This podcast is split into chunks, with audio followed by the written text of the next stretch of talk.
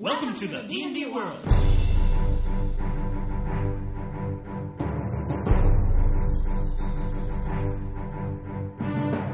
Olá, jogadores e DMs! Estamos aqui para o episódio 36 do podcast Rolando 20. Eu sou Daniel Anandi E eu sou o Davi Salles. e hoje nós vamos falar dos papéis da quarta edição, Davi. Nós vamos falar aí de todos esses roles, né, que as classes agora fazem parte, dos seus quatro grupos todas as classes devem fazer parte, que são quais são, Davi? São os defensores, os agressores, os líderes e os controladores. Muito bem, esses quatro papéis que conseguem definir perfeitamente aí os grupos mais icônicos de classes e papéis, né, que estão lá desde o primeiro D&Dzinho, mas que agora ficaram de uma maneira muito mais clara na quarta edição aí e são responsáveis por deixar com que o grupo funcione muito melhor e nós vamos explicar como que isso acontece, né? Vamos deixar mais claro como que funcionam esses papéis, quais são os nichos desses papéis, quais são as responsabilidades dele, como mantiquinizar eles, como fazer um roleplay focado no seu papel, como você fazer um cara um pouco mais híbrido, tudo isso logo depois dos recadinhos e comentários.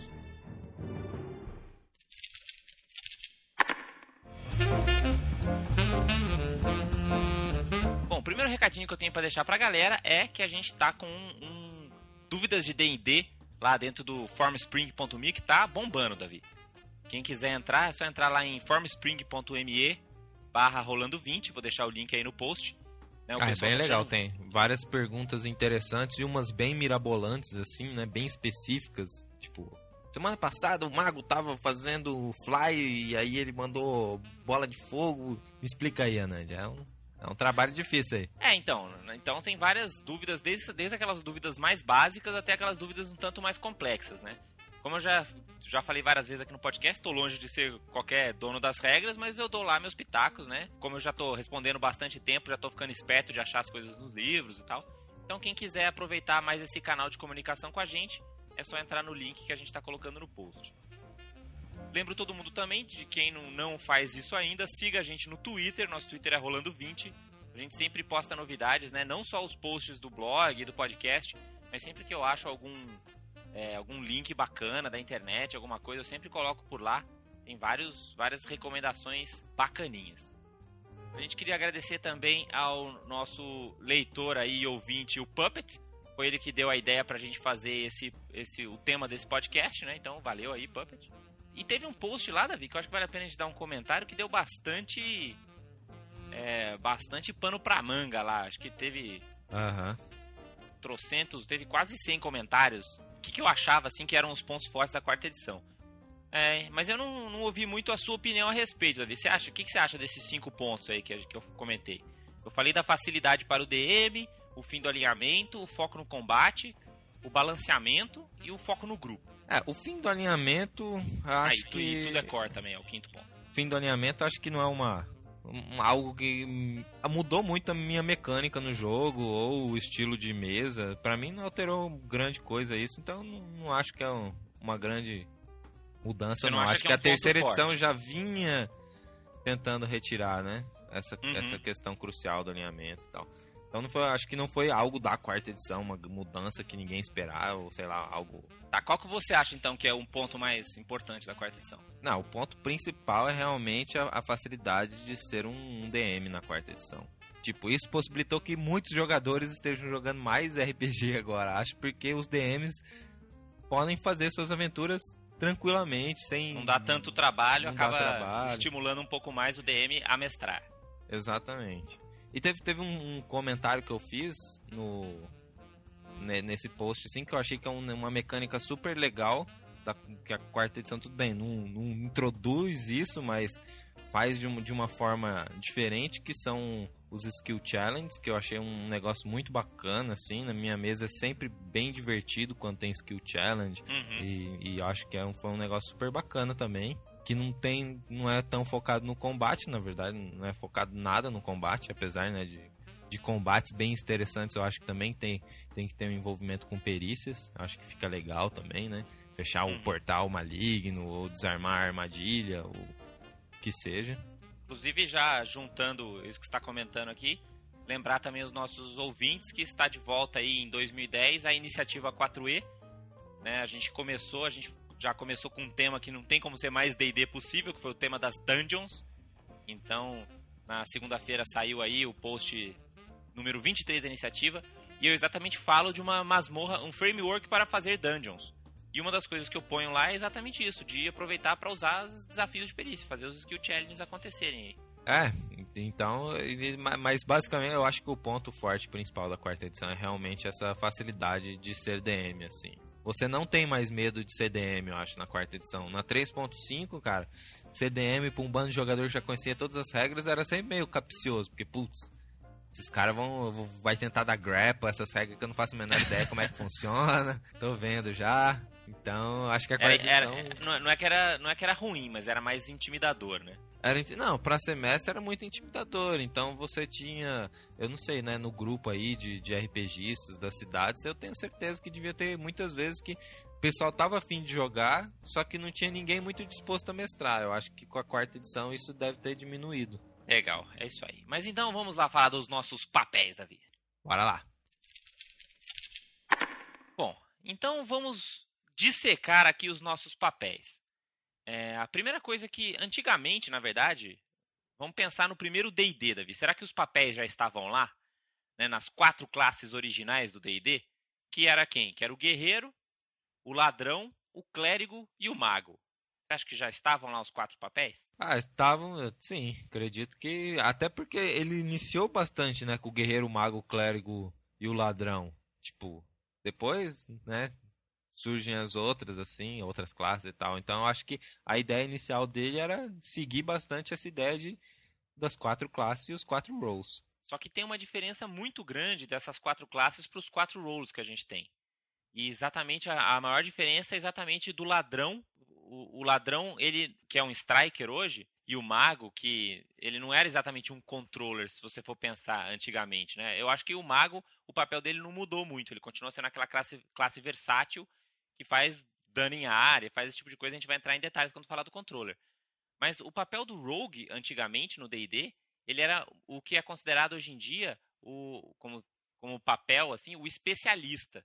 Né? Ele era o cara que tinha as skills. Ninguém conseguia subir, escalar a parede, ninguém conseguia desarmar armadilha, ninguém conseguia se mover silenciosamente, só o, Rogue fazia isso antigamente. Né? Uhum. É, os, ro é, os roles não eram tão. não, não eram separados nessas quatro categorias. Ainda não se via, apesar de ser um jogo extremamente focado no combate, né? Não tinha essa ideia ainda de Exato, porque do combate. Esse é, esse é até o primeiro item que a gente tem que levantar aqui do podcast, né? Porque os papéis eles são o seu papel dentro do combate.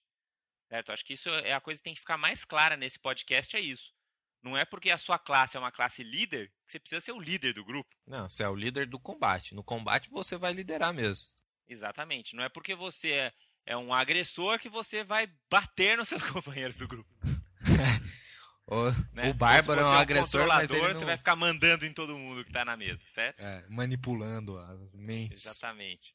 Isso é o seu papel dentro do combate. Então, quando os sistemas começaram a ter sistemas de perícia, né, que começou um pouquinho ali com a D&D segunda edição, mas veio para valer mesmo na terceira edição, isso começou a ficar meio diluído nas classes, né? Porque embora o Rogue continuou sendo o, o, o cara bom de perícias, ah, agora as outras que, classes verdade, tinham perícias também, né?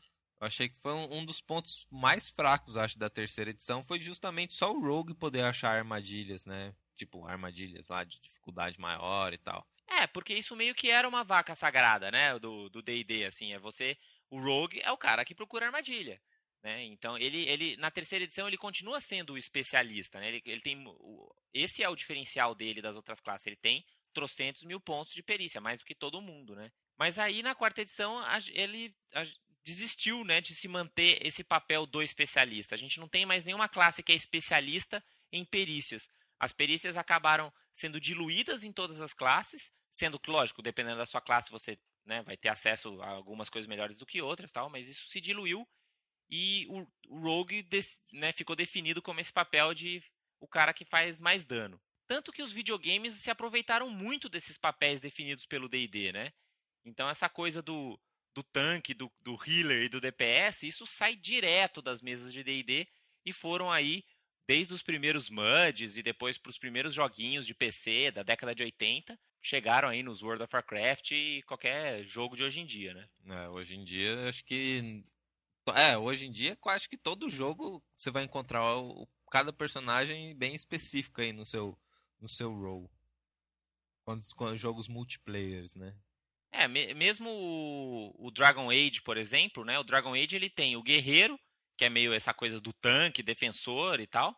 A gente tem o mago, que ele também é clérigo, né? Que ele na verdade é o, é o caster, o magic user, que ele pode ser tanto ofensivo quanto mais de cura e tal. E você tem o rogue, que ele é o cara mais de perícias, mais especialista, né? Então você vê que tem essa divisão, que também por acaso é a divisão que o True 20 faz, né? Que é aquele jogo que é uma especialização do, do D20 OGL lá, que foi a base do D&D, eles fizeram esse outro jogo, que também tem o, o, o, homem de armas, defensor, assim, né? O cara que manda magia de algum tipo e o cara especialista em perícias. E aí, então, só para explicar o, histórico desses, desses papéis, né? Então, a gente não vai ter esse papel do especialista e a gente só vai ter papéis focados em combate. Vamos começar por onde, Davi? Vamos começar pelo defensor? Bora começar com o defensor, então. Bom, primeiro, quais são os defensores que a gente tem hoje, Davi? Vamos lá. Começando com o Guerreiro e o Paladino aí, que vieram no Player's Handbook 1. Isso, o que já está em português aí no, no livro do jogador, né? O Guerreiro e o Paladino. Aí depois no Player's Handbook 2 veio o Warden.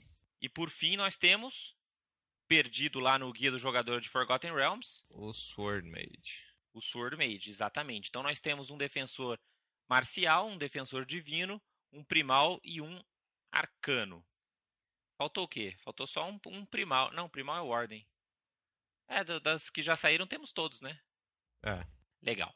Nós falamos que esses papéis são papéis que devem ser desempenhados em combate. Então, qual que é a responsabilidade do Defender em combate? A responsabilidade do, def do defensor é tentar impedir ao máximo que os inimigos tem, ataquem a, o, o restante do grupo, né? Ataque justamente as, os outros papéis, né? Os personagens fazem os outros papéis. Seja ele qual for, certo? Da, de qualquer maneira que ele tiver. Então perceba que o seu papel lá não é bater nos monstros. O seu papel lá é exatamente fazer com que os seus amigos não sejam atingidos. Então ah, você é? pode fazer isso de inúmeras maneiras. Né? Você pode usar os seus poderes de classe, como a gente vai ver aqui, mas se você puder, por exemplo, ficar na frente de um cara que ataca de longe, por exemplo, você já está agindo como um defender, porque você já está dando cover pro cara que está atrás de você. Exato. Né? Então, mesmo pequenas coisas já são atitudes defensoras, né? O que mais que você pode dizer que um defensor pode fazer aí sem usar seus poderes de classe? É, tô pensando aqui, além de dar cover, ele pode. Eu acho que ele também, o defensor, se possível, pode dar apoio às outras classes, né? Exatamente. Ele pode, ele pode agir no suporte, por exemplo, dando um, um aid another para, para, para um striker, por exemplo. Ele pode pegar talentos que vão fazer com que ele defenda melhor seus oponentes, por exemplo, um, um talento que eu posso usar o AC do meu escudo para um cara que está do meu lado, por exemplo. Isso é totalmente defender. Né? Então, o, o defender é o, é o cara que vai ter esse papel bem claro de se eu, não, se eu fizer zero de dano nessa luta, mas eu impedir que meus companheiros tomem algum ponto de dano, eu representei bem o meu papel. Concorda comigo? Aham. Uhum. É, e também, é, exatamente. Tentar impedir ao máximo qualquer tipo de dano. E aí dificultando a, né, que os inimigos acertem. Você pode, por exemplo, ficar no caminho, né? Digamos que tenha inimigos skirmishers. Pô, se o cara tiver que tomar um montão de ataque de oportunidade para conseguir acertar as outras classes, né? Você uhum. já tá segurando Esperto bem, ali já tá deixando isso. ele pelo menos um pouco mais fraco quando ele chegar lá, né? E se for uma minion, se bobear, né, um lacaio nem chega lá. Exato. O guerreiro é o guerreiro não, o defensor é justamente aquele cara que pula na frente e segura ali a onda, né? Não deixa os inimigos passarem pelo pela, pela pelo seu Pela linha de mesmo. frente, exatamente. E como é que então como é que o defender vai fazer isso, né? O defender vai se defender desse monte de pancada, porque se ele está chamando atenção para ele, né, bate em mim, não nos meus amigos, ele vai precisar de duas coisas, certo? Ele vai precisar de defesa e hit points. É, exatamente. Defesa e hit points. E é bem interessante que o, defensor também acho que é, é, o role que mais vai se utilizar de, de ataques de oportunidade e ataques de reação imediata e interrupção imediata é o que vai tentar ao máximo cancelar, evitar, desfazer aí os ataques dos seus oponentes, né? E cada um faz isso de um jeito, né? A gente não vai entrar muito no detalhe de cada mecânica, porque a gente já falou isso nos podcasts das classes, né, Davi? Uhum. Mas a gente tem que falar da característica comum de todos eles, né? Eu acho que na parte estratégica do defensor, enquanto, por exemplo, o striker precisa ser um, um role com muita mobilidade, o defensor é o cara que ele não vai ter tanta mobilidade, mas cada movimento do defensor é crucial. Saber se Ele posicionar que é, posicionado, é, ele tem que se ele é a classe direitinho. que mais tem que saber se posicionar dentro do combate, porque um quadradinho que ele esteja para a esquerda ou para a direita ali pode influenciar totalmente o combate. É, eu já vi vários combates na minha mesa também que de repente, por causa de um shift para um lado, aquele monstro gigante conseguiu passar pelo cantinho e dar charge lá na barda que estava lá atrás, sabe? É, é por aí mesmo. Então é o que você falou, né? E, por, e os, geralmente os agressores têm maneiras, né, de chegar no lugar que eles precisam, né? Eles têm habilidades para fazer isso. O defensor não, não, não tem tanto essa, essa mobilidade aí, né? É, bom, então, mas o que, que eu tava chamando lá, Davi? O que, que todos os defenders têm em comum? Todos eles têm uma marca, né? Tem. Este é, acho que a característica principal dos defensores e a, e a, característica principal que vai diferenciar também cada defensor, né? Porque aí é, é, justamente na marca que você vai ter o gostinho daquele defensor, né? Uhum. Tinha até uma pergunta lá no Form Spring para mim hoje que era exatamente isso, perguntando: Poxa, Nandi, mas você não acha que a marca do, do guerreiro é bem melhor que a marca do paladino por causa disso, disso e aquilo? Eu respondi bem assim, não, eu acho, eu acho que a marca do guerreiro é a melhor de todas as marcas, né? Eu acho que é uma das marcas mais fortes, mas também porque é, é o jeito que a classe foi construída, né? Ele é, tem a marca melhor, mas ele não faz outras coisas que as outras classes fazem. É, né? o paladino consegue curar os seus aliados bem mais facilmente que o guerreiro, né? E poder curar os aliados é, é crucial. E o Paladino Exato. que tem uma porrada de Healing Surge cura gastando seus próprios Healing Surges, isso é altamente defensor, entendeu? Exatamente. Outra coisa que as pessoas não podem esquecer é que apesar de todos os efeitos especiais, o menos 2 da marca faz toda a diferença do mundo. Principalmente porque penalidade sempre se acumula. Então, se você tiver um defensor e um bardo no seu grupo, por exemplo, você consegue tranquilamente estar dando uma penalidade, só usando poderes sem limite, de menos 4 para os seus oponentes menos 4 dá uma diferença brutal na taxa de dano que você vai fazer o seu, seu grupo tomar, entendeu? Então, realmente, é aquela história. Se seu grupo tá tomando, tomando menos dano, você tá sendo um defensor positivo Aham. aí pro seu grupo. Ah, eu já até comentei isso. Uma vez eu coloquei contra o grupo um dragão branco, que é uma criatura bruta, né? Uhum. E, então tem menos chance de acertar. E aí, com tinha um bardo e um guerreiro no grupo, eu não lembro se era guerreiro, mas algum defensor e um bardo, e não acertava de modo algum. Era muito difícil acertar. Precisava acertar com 17 no dado, acho. Inclusive saiu até um poderzinho de, de dragão lá num artigo daquele blog que chama Sly Flourish, que é um poder pra você dar pros seus dragões que chama Hero Slayer. Que é assim, se o dragão tiver marcado, ele tem mais dois pra acertar e metade do nível no dano contra quem marcou ele. É, isso é legal mesmo. Poderzinho bacana. Pra de repente dar um certo medo de marcar o bicho, sabe? Mas de uma, uma maneira geral, então, você saber operar a sua marca vai ser o quanto você souber bem usar a sua marca, vai ser provavelmente o quanto você vai conseguir ter ma- margem de manobra para você defender os seus companheiros. Né? Então aprenda a usar a sua marca, né? saiba direitinho as regras de como funciona a, a marca do seu defensor, que com certeza vai ser uma ferramenta fundamental para você defender os seus colegas.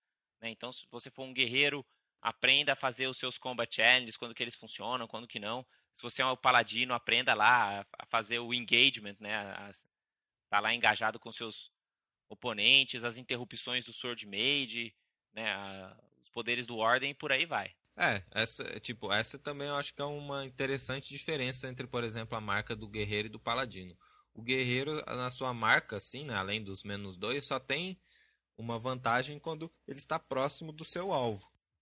O guerreiro, você diz? É. Ah, mais ou menos, né? Porque sempre tem a marca do menos dois, né?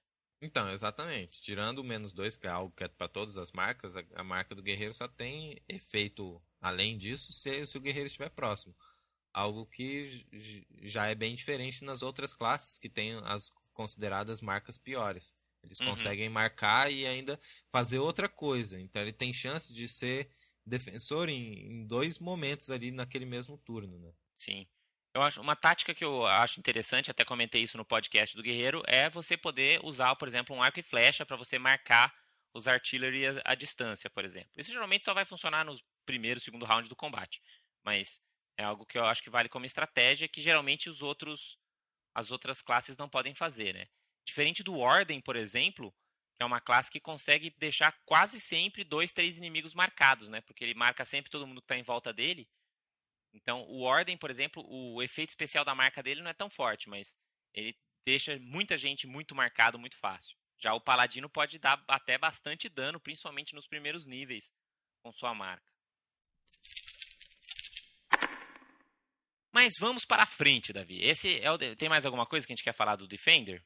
Ah, uma coisa que eu queria falar é o seguinte: e se o grupo não tiver Defender, Davi? Imagina que você está jogando, ou seja porque você está jogando com um grupo pequeno, seja porque ninguém quis jogar de Defender. O que é estranho, porque quase sempre tem um Fighter no grupo. Mas digamos que não teve nenhum Defender. O que, que você acha que é, os, outros, os outros personagens podem fazer para minimizar um pouco essa a falta desse papel? Bem, é, é, tem, acho que tem duas estratégias aí para você tentar minimizar o efeito, né? Ou você tenta compensar a falta de defender, tentando criar as outras classes com uma defesa um pouco maior, um pouco mais pontos de vida.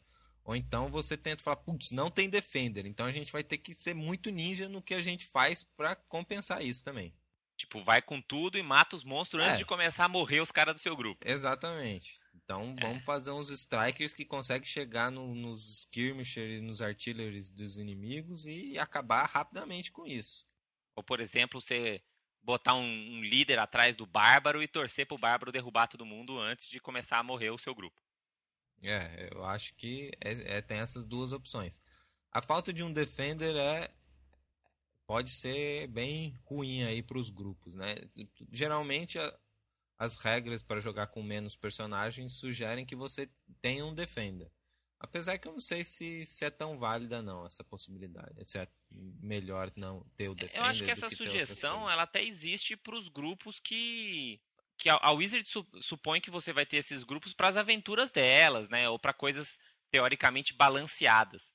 Mas se a gente estiver falando, por exemplo, de, de aventuras que você como DM está fazendo, aí lógico, você sempre vai poder compensar isso, né? Por uhum. exemplo, é legal você, se você não tem defenders, você vai evitar, por exemplo, sei lá, caras que acertam. Você não precisa botar cara que acerta a ser muito alto, por exemplo. Tipo, brutos podem ser particularmente é, mortais contra grupos sem defender. Então você talvez evite de colocar muitos brutos e por aí vai. Uhum. Beleza, é, acho que. O bom de ter grupo pequeno é que você pode exagerar no uso de minion. Quer dizer, desde que eles não tenham um, um, um controllers e tal. Mas porque minion é legal porque você bota um minion bruto, um minion artillery, tanto faz. No final das contas, eles trabalham meio parecidos, assim. Eles morrem rápido. É, tanto que no manual do, do primeiro manual dos monstros, eles nem têm papéis ainda. Eles são todos lacaios. Eles só foram ganhar papéis do, no, do, do Monster Manual 2 pra frente. Então, esse é o Defender. Vamos para o nosso segundo papel aqui, que é o papel do líder. Hoje a gente já tem um, dois, três, quatro. Quatro líderes, Davi. Quais são? A gente tem o Clérigo e o Warlord, que saiu no Player's Handbook 1. Aí no Player's Handbook 2 a gente teve o Xamã e. No Eberron Player's Guides. Ah, e no Eberron teve o Artista. E a gente já vai ter também um que já saiu alguns previews aí, para quem é D&D Insider, que é o Ardent, que vai ser o líder psionico. Os líderes, assim como na vida real, são os caras que são culpados por tudo, cara. Ah, Se o é, Striker é, não tá acertando, do, do é culpa sua, cara. Sei que tinha que estar tá dando bônus para ele. Se o Defender Se o não tá, tá, morrendo, tá morrendo, é porque você não tá curando, dando bônus de armadura para ele. Se o controller tá morrendo, não, aí ele é noob, vai. É, o controller tudo bem. O controller tem que se virar. Então vamos começar, né? Qual que é o papel do líder dentro do combate, Davi? O, o papel, o líder é o suporte máximo aí, né? A classe que melhor dá o suporte e, além disso, é a classe que cura. Exatamente. Então, seja, seja através de poderes divinos, seja através de gritos de incentivo, ou como diz o, o líder lá da, da, minha mesa das três tribos de Zendrix, através de estímulos, ele estimula seus companheiros. né? Uhum. Ou seja, através dos espíritos, ou, ou mesmo através de né, infusões arcanas, como faz o artífice, você vai fazer com que seus companheiros lutem mais tempo. Né? Você vai fazer com que eles fiquem mais tempo de pé. E tem todo esse lado do suporte que o Davi está falando, que é, uma, que é assim, que é super importante. É, eles vão seja na defesa, seja no ataque, seja no dano, enfim. É toda a diferença do mundo. Você ter ou não ter o líder no grupo, assim. Quando, quando o, o Senhor da Guerra lá, né, a, a Eladrin Calisto, que, da minha mesa lá de, dos Escamas Negras, quando ela não vai na sessão, a gente até tira sarro, porque toda sessão que ela não foi, morreu um personagem. Nunca foi exatamente por ela não ter ido, mas já virou a, a regra do grupo, né? Então É. faz bastante diferença você ter ou não ter um líder no seu grupo em termos de desempenho. Por que, que eles fazem tanta diferença assim? O É líder, só ele vai... cura, você acha? Não, o líder ele vai otimizar o role das outras classes. Um striker vai poder ser um striker muito melhor se ele tiver um líder dando o suporte necessário para ele. E o defender vai ser um defender muito melhor se ele tiver o líder ali dando suporte para ele. Ou seja, se você já tem um defender com uma defesa lá em cima, se você põe um, né, um, um, um líder do lado dele que aumenta as defesas dele, ele vai ser um defender muito melhor. Mas ele também pode aumentar o dano, pode aumentar a chance de acertar, ou mesmo dar efeitos em geral, né?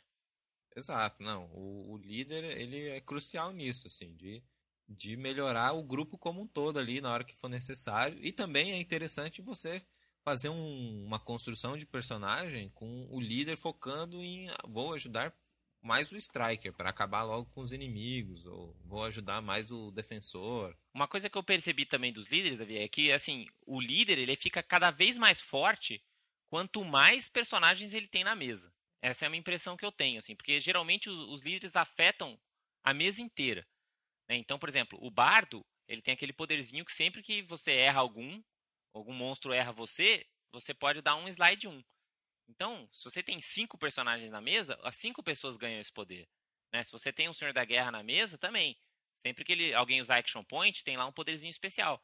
Então, se você, quanto mais jogadores tem na mesa, mais gente tem esse poderzinho também, né? E se você só tem, sei lá, você e mais dois, só duas pessoas vão poder usar desse efeito, né?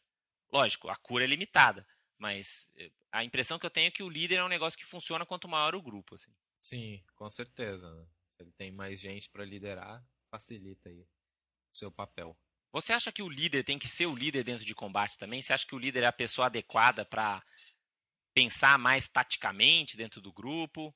É, acredito que sim, porque enquanto os personagens, os outros, né, os outros papéis vão não vão precisar focar tanto no que, que cada um dos outros está fazendo, o líder é o cara que precisa saber o poder de todos os outros personagens, assim, se ele quiser, né, ser um, um ótimo estrategista, porque todos os seus poderes vão vai depender do poder dos outros. Tipo, ah, eu sei que o bardo tem aquele diário tal, então Pô, Bardo, agora eu vou mandar esse poder pra você usar nesse monstro aqui, porque é o que vai fazer a gente ganhar esse combate. Uhum. Por isso o líder geralmente tem também que ser o Se líder. o líder é um artífice, combate. por exemplo, tem que conhecer os itens mágicos do grupo para saber qual que ele vai otimizar e vai deixar Exato. mais poderoso, etc. Porque se o líder, se ele for, por exemplo, é um ótimo exemplo, se ele é um artífice e aí ele for, sei lá, ele tem os itens mágicos dele, acaba usando o poder dele muito mais nele mesmo e deixando que os outros itens mágicos às vezes muito mais poderosos e que podem fazer uma diferença no combate muito maior serem menos utilizados, ele vai estar sendo Não um tá péssimo sendo um- líder, né? Exa- É, podia ter sido um líder bem melhor, exatamente. Por isso ele precisa ter esse conhecimento estratégico, esse conhecimento de liderança dentro do grupo, né? Conhecer quem que tá ali no time dele, né? E qual que você acha que é o melhor líder, Davi? O bardo, o artífice, o clérigo ou o warlord? Ah, eu, eu gosto muito do Artífice, acho uma classe muito legal, mas não sei se é a melhor, assim, de, de combate, mas eu joguei um pouquinho com o Artífice na mesa e ele era muito bom mesmo. Ele tem muito poder de melhorar a armadura, né? A própria cura dele, né? Ele, tem dois tipos de cura e uma cura dele é uma que melhora mais um, o AC do, do, do curado por, a- por um, pelo, pelo encontro inteiro, se quiser. Uhum. Então é uma baita diferença. Bom, é, a gente tem duas mesas rolando lá em São Paulo, né? Uma que tem um, um clérigo e outra que tem um warlord. E na minha mesa quase falecida aqui de Campinas tinha um xamã. O xamã ele é um bom líder, mas você vê que ele é, ele é um líder que funciona num nível mais individual, assim. Né? Ele não precisa tanto de ter, porque ele vai muito junto com o espírito dele, né? Ele faz muitas ações juntas com o espírito. Então, ele não é um, um líder que vai tanto junto com o grupo. O clérigo, ele é muito líder de suporte, de cura, de vai lá, de ajudar, mas ele deixa os outros fazerem o que eles precisam. O Warlord, a impressão que eu tenho é que o Warlord de todas as líderes é o que mais tem que conhecer realmente o grupo, né, como a gente conversou, talvez junto com o Artífice. Porque ele é o cara que ele em si não faz muita coisa. Né? Ele faz os outros fazerem para ele, ele muda os outros caras de lugar, dá um shift para um fulano flanquear com ele aqui. Então, o, o Warlord, eu acho que ele é o dos líderes o que mais age junto com o grupo. Né? Em vez de fazer, por exemplo, como o Bardo ou o Clérigo, que simplesmente vão. O Bardo dá, dá, a impressão que ele está sempre em parceria com alguém. Né? Então ele vai alternando. Ah, estou dando a marca para fulano, estou fazendo isso aqui e tal. Mas o Warlord parece que realmente é o cara que é mais do grupo, assim. Essa é a impressão que eu tenho do, dos líderes que eu já vi em tempo de jogo mesmo. E vai ter um líder novo aí, viu, Davi? No Players Handbook 3, psionico também, que é o Ardent. Tô curioso sei, pra saber o que que... É, não sei exatamente como que ele faz aí, mas parece que o negócio dele é que quando ele, ele vai ficando é, blooded, ele vai tendo poderzinhos especiais e tal. E, as, e, ele também tem as curas que aumentam as defesas ou os ataques. Tem os dois builds. Isso também é um negócio legal, né? Se o grupo sim. precisa mais de defesa ou mais ataque, você pode escolher qual build você quer. A cura dele tem esse poderzinho aí. É, isso é interessante também, que o líder é, é sempre bom que ele seja o último personagem a ser construído. Isso, porque como a gente falou, ele otimiza o grupo. Né? Não dá pra você... É, isso é um outro ponto importante que você levantou, Davi. Você não pode construir o seu líder sem conhecer muito bem a mesa. Quer dizer, pode, mas se você conhecer a mesa, você vai conseguir fazer um líder muito mais eficiente dentro, da, dentro do combate se você já conhecer a sua mesa. É, então, você fazer aquele personagem sozinho talvez não seja a melhor situação, porque de repente pode ficar um pouco redundante, né? E se seu grupo não tiver um líder, Davi? Se por acaso ninguém quis, né, o pessoal ainda sofria lá com aquela, aquele trauma da terceira edição, que o clérigo só curava e não fazia mais nada, todo mundo ficou com medo, ninguém fez um líder. E aí, como é que, que o grupo tem que fazer para sobreviver? Poções de cura? Poções de cura é, um, é, uma solução. Ele vai ter um pouco mais de dificuldade de a, atacar, né? Conseguir ter os seus bônus melhorados. Então, contra monstros mais difíceis, que é justamente aí que você vê o líder fazendo geralmente uma grande diferença. Uhum. O grupo vai ter um pouco mais de trabalho. Então ele vai ter que compensar isso sempre flanqueando para ganhar vantagem de combate. Vai ter que melhorar aí os seus papéis, né?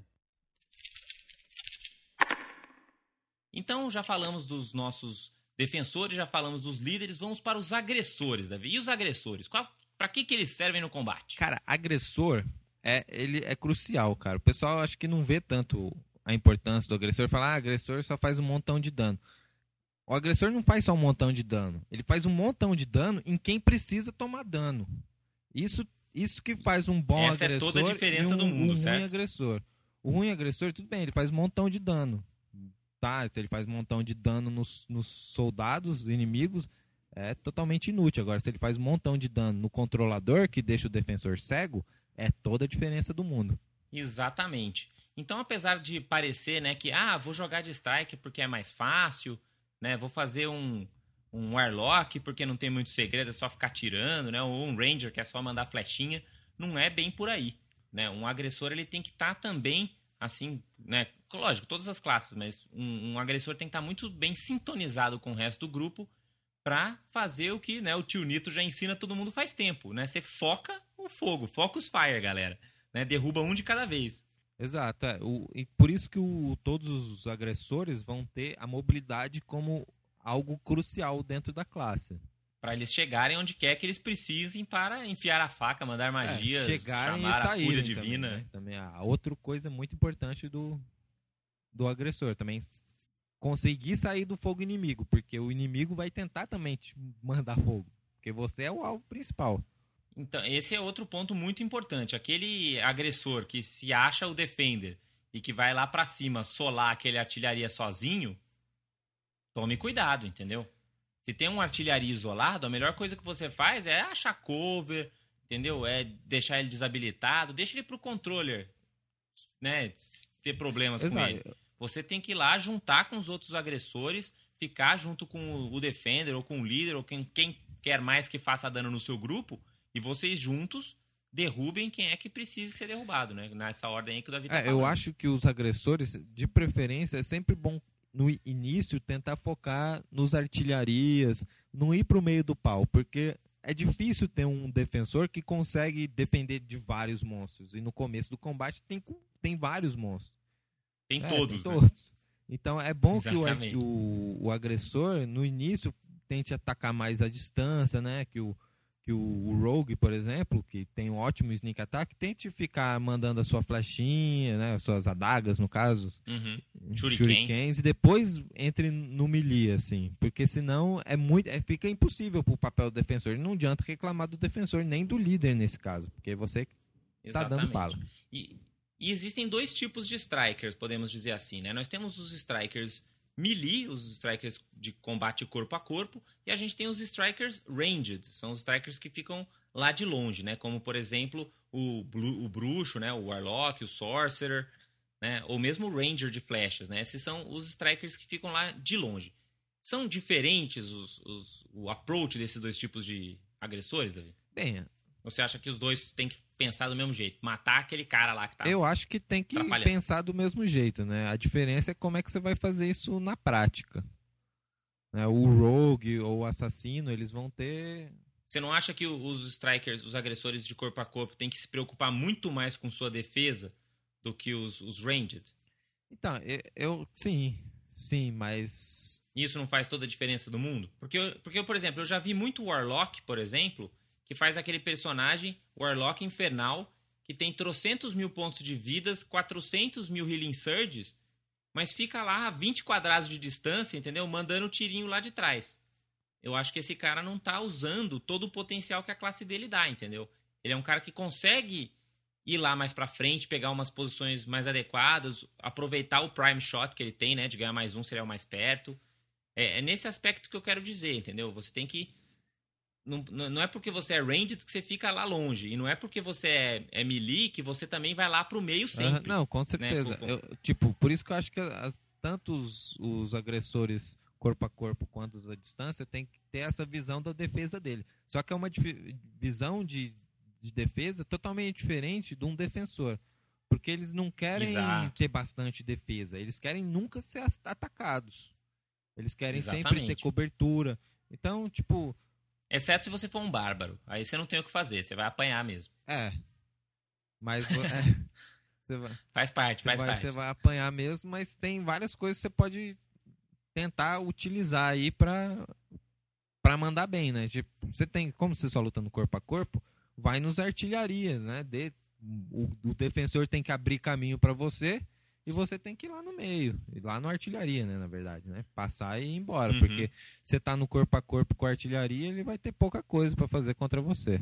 Exatamente. O que mais que a gente pode falar dos strikers, dos agressores? Assim como os, os defensores, eles também têm. Todos eles têm uma característica mais ou menos em comum. Né? Assim como todos os, os defenders têm lá uma marca, e assim como todos os líderes têm uma cura, todos os strikers têm um jeitinho especial, né? Como diria a Xuxa, tem um jeitinho especial de fazer mais dano. Então, eu acho que também, se você for o agressor do seu grupo, conheça bem a maneira especial aí do seu, do seu, da sua classe, né? Então, se você é um Warlock, conheça direitinho como que você deixa a maldição. Se você é um Avenger, né? o seu voto. Se você é. Tem umas que são mais fáceis, né? Tipo, o Sorcerer, por exemplo, ele só soma lá um outro atributo e faz mais dano. Mas, né, se você for, tipo, por exemplo, o Rogue, que tem o Sneak Attack, com várias né, possibilidades de fazer Sneak Attack, você tem que aprender a regra de se esconder, que a gente já falou tanto lá no podcast de dúvidas. Então, conheça o seu jeitinho especial de, de dar mais dano. E se você caiu num grupo sem agressores, Davi? Cara, se você caiu num grupo sem agressores, é complicado.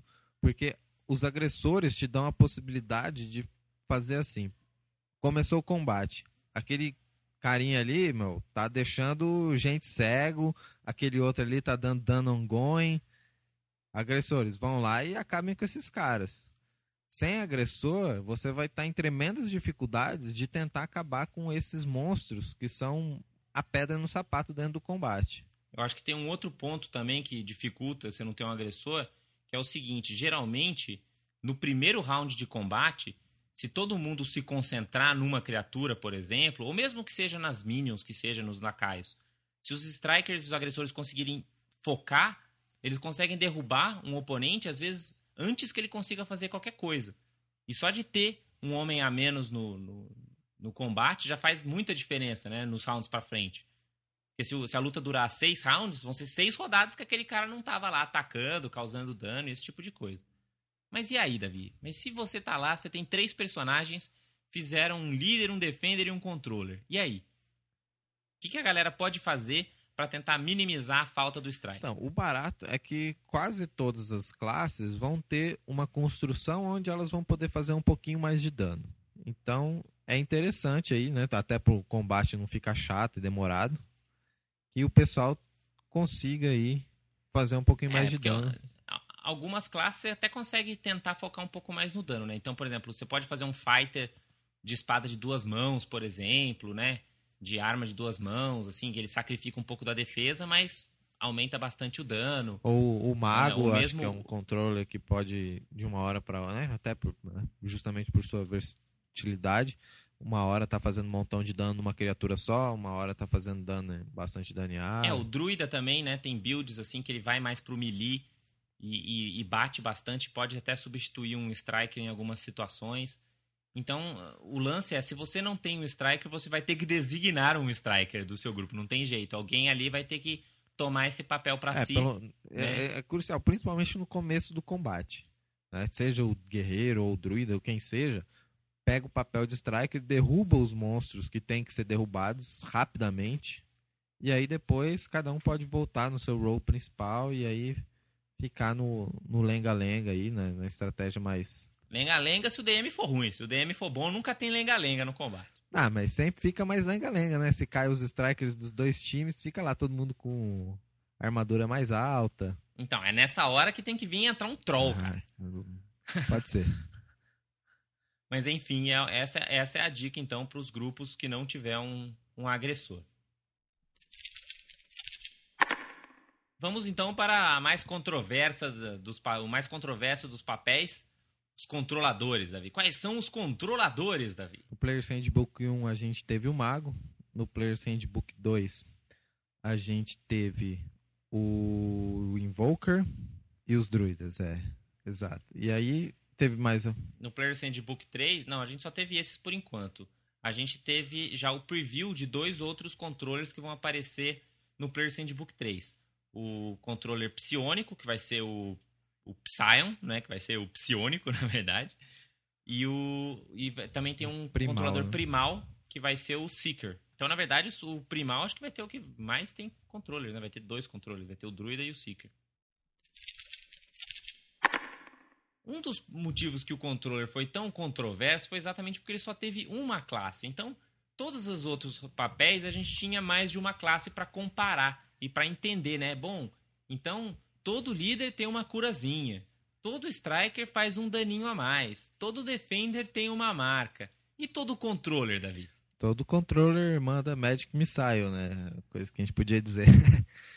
mas naquela época sim, mas hoje em dia você não pode mais dizer isso. Então ele é um papel um, realmente que não tem essa característica definida de você né, ganha esse poderzinho padrão. É, ele é realmente, acho que a classe que tem o, o seu papel menos explícito realmente, menos e é, e é difícil até porque eu acho que tem os control, controllers, acho que é o que mais pode jogar de diferentes formas assim, né? Você pega o druida, por exemplo, cara, o druida vai lá, entra no melee dá a combat advantage. Que não, ser, não deixa de ser um pouco de liderança, né? Você dá a combat advantage para os outros. E é, é, e é um, então parece que não tem muito algo definido em relação aos controllers. Mas se a gente tivesse que definir, como a gente definiria o papel do controlador no combate, David?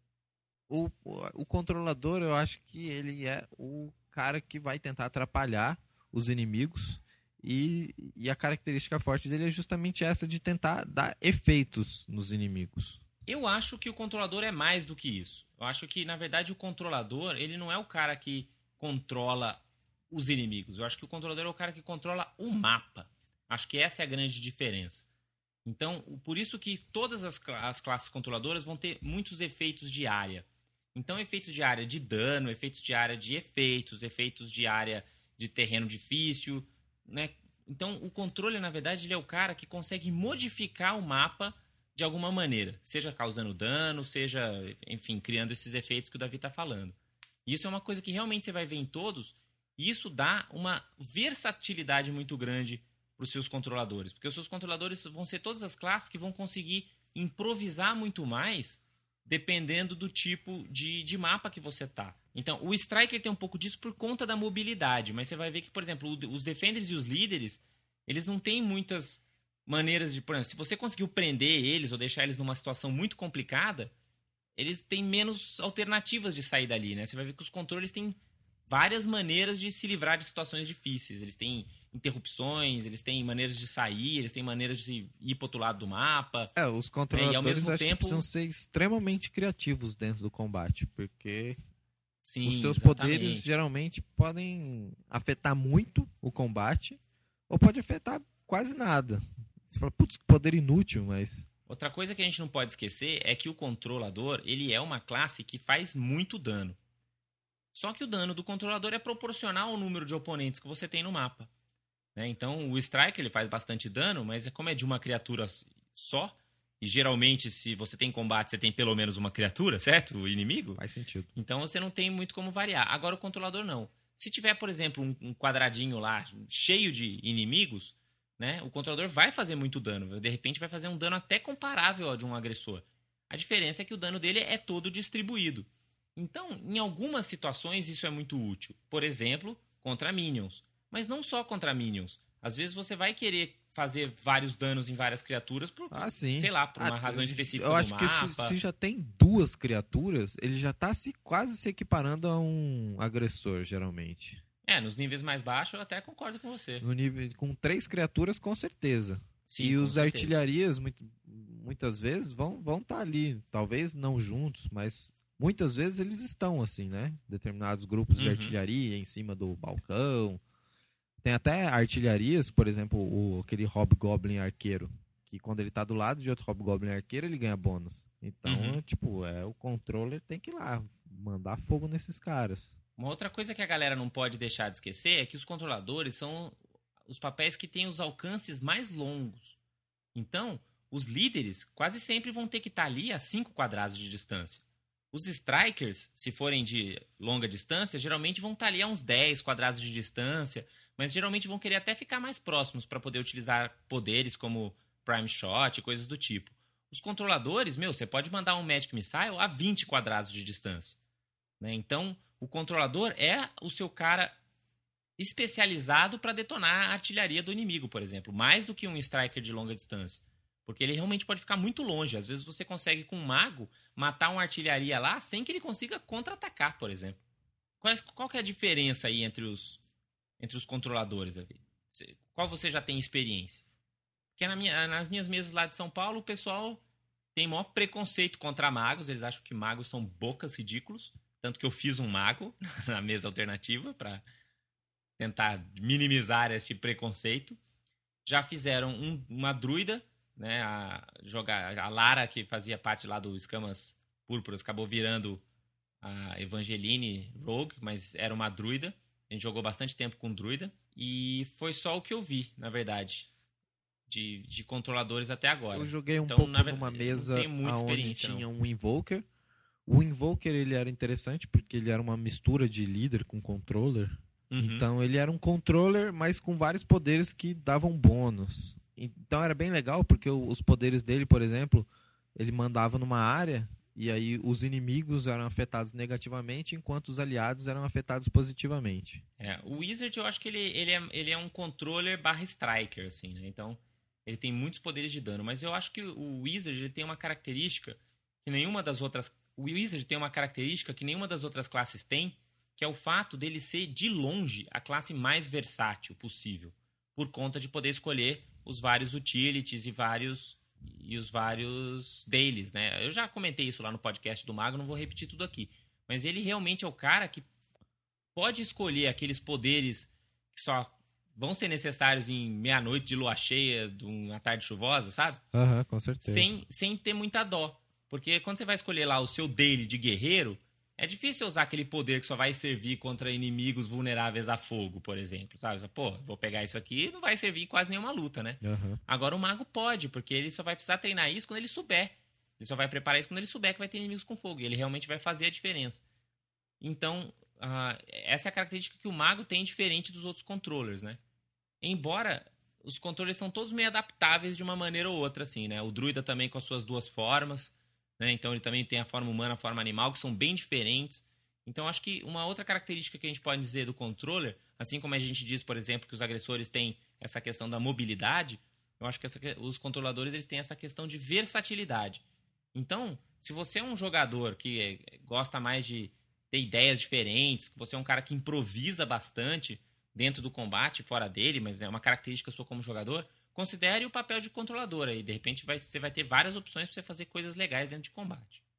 E se você não tiver controladores no seu grupo, Davi? Bem, o, o controlador eu acho que é um dos roles que fazem bastante. Né, dão a diferença, mas é um que tem um, um papel que vai depender muito da criatividade do jogador, no- vai depender muito da, da possibilidade dentro daquele combate. Então, muitos combates a gente nem vê muita diferença do, do controlador dentro dele. Em outros, fazem toda a diferença do mundo. Então, você não precisa se adaptar muito à, falta de um controlador, né? Você vai ter algumas dificuldades, mas que não tem muito o que fazer para melhorar isso. Eu acho Eu- que o ideal é se você não tem um controle no seu grupo, como o Davi falou, não vai fazer tanta falta assim. Mas é legal você ter pelo menos um ou dois ataques de área dentro do seu grupo. É. Nos primeiros níveis, isso pode ser complicado. Quando você estiver lá nos níveis pra frente, né, do, do Paragon pra frente, com certeza pelo menos um ou dois você vai acabar tendo no grupo, assim, nem que sejam uns Close Burst 1. Esses ataques de área são bons não só pra, né, situação óbvia, acabar com lacaios, mas também pra, por exemplo, quando você pega os enxames, ou mesmo outras situações que você pode precisar de um ataque de área, assim. Então, se você não tem um controller, combina com o seu grupo, de repente, de uma ou outra pessoa ou jogar com Dragonborn, por exemplo, tem uma baforadinha, ou pegar algum poder de, de área que você consiga fazer, que faz diferença. Você ter pelo menos um ou dois poderzinhos de área. Essa questão do enxame é bem interessante mesmo, porque contra minions, tudo bem, você manda um poderzinho ali, né, diário, diária, mesmo que não tenha controle nenhum, e acaba com o seu problema. Agora, contra enxames, e enxames com vários pontos de vida, enxames, tipo, enxames de insetos do inferno mesmo, assim. mesmo, aí complica, né? Aí um controlador, aí você ia ver a diferença, porque basicamente ele vai fazer o dobro de dano que todo mundo. Exatamente. É, é, a minha mesa de a minha mesa das 13 tribos de Zendrick já sofreu muito com com enxames. E por outro lado, minha mesa dos escamas púrpura lá, acho que se viu um enxame ao longo da, dos 12 níveis foi muito, assim. De repente foi até por isso que eles não sentiram tanta falta de controllers.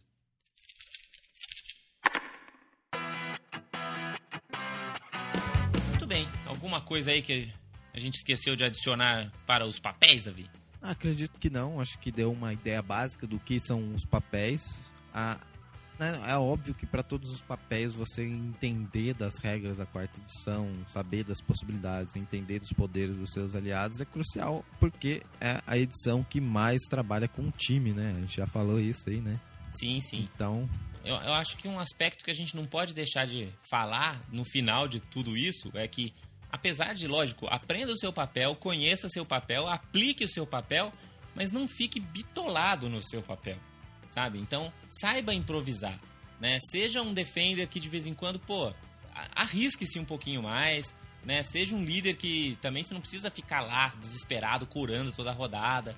Depois que você se sentiu à vontade com sua com seu papel, veja onde você consegue improvisar, onde que você consegue tapar as falhas dos seus companheiros, onde você consegue realmente usar a sinergia do seu grupo para fazer com que vocês consigam né, ser o mais eficiente possível. E isso daí vai fazer com que você seja um grupo mais eficiente, mais legal, consiga vencer mais as batalhas. é, E outra coisa é não misturar as coisas como eu tava falando, né? Você não misturar o seu papel em combate com o seu papel fora de combate. Né? O seu personagem fora de combate pode ter um papel dentro do grupo completamente diferente do seu papel dentro de combate. E a gente vai falar num podcast aí pra frente pra frente exatamente disso, né? Dos papéis que você pode ter fora de combate, né? Do, até os papéis dos jogadores e não os papéis dos personagens também, né? São outra coisa que a gente pode fazer. Então, não tenha medo também de, de vez em quando, brincar um pouquinho fora do seu papel, mas primeiro aprenda seu papel. É isso que eu acho que é o, o que o D&D tem, tem de, acho que, mais legal em relação aos outros jogos, assim. Cada combate dentro do D&D, eu acho que é geral, muito diferente dos outros combates. Às vezes você pode, por uma maré de sorte ou de azar, que um personagem caia logo de cara, entendeu? Putz, o líder caiu logo de cara, e aí? Não vai Mudou ter cura, totalmente a exato. dinâmica, né? Agora o, o Defender vai ter que, né, não vai poder ir muito na louca, vai ter e tudo isso muda e, e, e é, para mim eu acho que o único jogo que possibilita isso realmente essa estratégia que muda o tempo todo é, é o D&D, né? É um, é, sem dúvida, é um dos RPGs que tem o combate aí mais. Ah, com mais opções, assim, né? Que é, o que, é o que a gente fala, é um jogo dentro do jogo, assim, é um minigame fantástico que quem realmente gosta dessas opções táticas se diverte pra caramba. E quem não gosta sempre pode pegar um striker ali, aprender a fazer o seu daninho, colaborar com o grupo e se divertir também, né? Na, na- na parte do roleplay toda aqui. Ah. Como eu costumo dizer lá no Rolando 20, pra mim uma boa partida de D&D é 50% combate, 50% não combate, né? Que são todas as outras coisas aí que a gente tem, roleplay, desafios de perícias, encontros, etc, etc. Espero então que vocês tenham curtido aí, a gente espera também ouvir as opiniões de vocês, né? Contem pra gente o que vocês acham dos papéis, como que eles funcionam na mesa de vocês lá na área de comentários do Rolando 20 né? E qualquer dúvida, comentário, sugestão, vocês também podem entrar em contato com anand@rolando20.com.br ou Davi, arroba rolando20.com.br e boa semana, galera. Rola em 20. Rola em 20. Dungeons and Dragons.